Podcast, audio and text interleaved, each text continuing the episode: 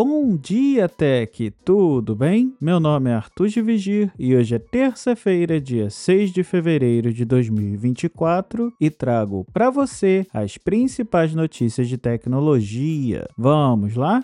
Começando o podcast com uma notícia sobre a Samsung, em uma publicação feita por um leaker no X que indica que o Galaxy AI, serviço da empresa que oferece recursos de inteligência artificial, não estará disponível para os modelos lançados antes do final de 2022, como o Galaxy S22, S21, A54, dentre outros. A empresa deve priorizar os modelos mais recentes e avançados na distribuição do serviço, deixando de fora os modelos mais antigos e intermediários. Alguns celulares cotados para receberem o pacote com recursos de inteligência artificial incluem a linha Galaxy S23, os dobráveis mais recentes e o Galaxy Tab S9. Apesar disso, nada impede que esses aparelhos mais antigos recebam a nova interface do sistema, a One UI 6.1, mas até o momento não temos previsão para isso.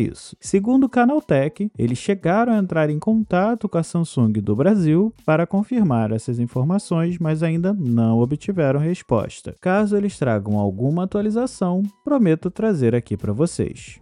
Agora falando mais uma vez sobre a Snap, a empresa por trás do Snapchat, depois de um anúncio de recall que eu trouxe aqui ontem para vocês de um drone que a empresa vendia, agora a empresa anunciou cortes de 10% de seus funcionários. A companhia enfrenta desafios no mercado de publicidade digital e tem dificuldades em expandir além do seu produto principal. A Snap já fez cortes de 20% e 3% de seus funcionários em 2022 e 2023 2023, respectivamente. Além disso, projetos de hardware, como óculos de realidade aumentada e o drone que comentei antes, não obtiveram sucesso. Produtos internos, como Spotlight e o Snapchat Plus, também não cresceram como esperado. A Snap espera crescimento de 17% em seus usuários diários, 20% em receita publicitária e dobrar o número de assinantes Snapchat Plus, que atualmente é de 7 milhões. No entanto, a empresa tem sido inconsistente em atingir seus objetivos internos e está queimando caixa.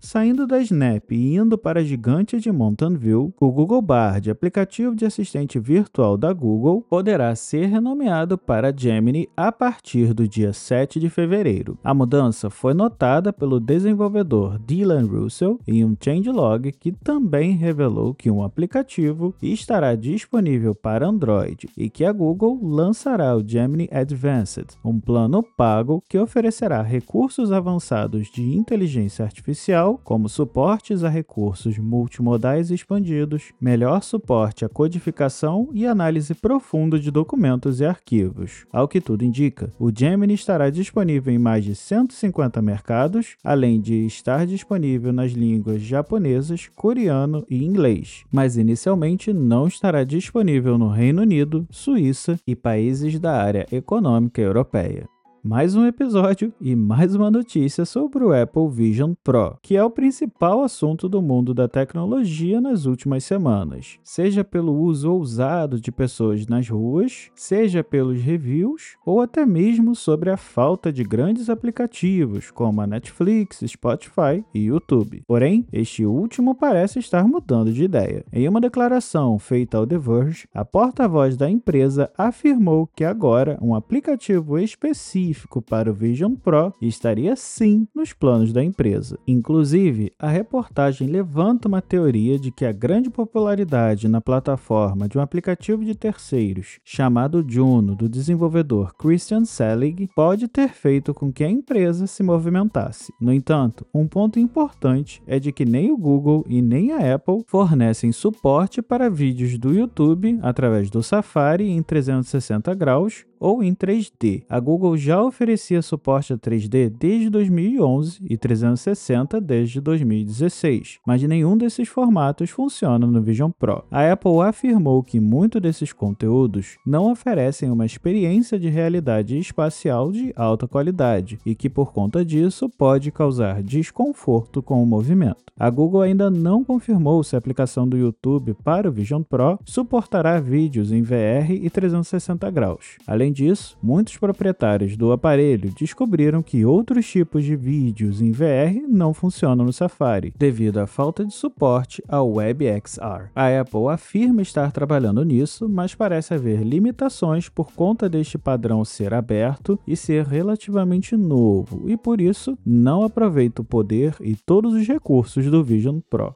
E por último, a Microsoft está planejando compartilhar detalhes sobre seus planos de trazer jogos exclusivos do Xbox, como Hi-Fi Rush, para os consoles PS5 e Nintendo Switch. Alguns vazamentos da empresa indicavam os planos da gigante para esses lançamentos, inclusive com Indiana Jones sendo considerado para o PlayStation. E agora, a empresa parece estar se preparando para apresentar o futuro do Xbox na próxima semana. O CEO de jogos da Microsoft, Phil Spencer, disse que eles estão ouvindo os fãs e planejando um evento de atualização de negócios para compartilhar mais detalhes sobre a sua visão para o futuro do Xbox. A empresa originalmente planejava fazer esses anúncios mais tarde neste mês, mas decidiu antecipá-los após especulações sobre o Wi-Fi Rush, Starfield e outros jogos do Xbox chegando ao PS5.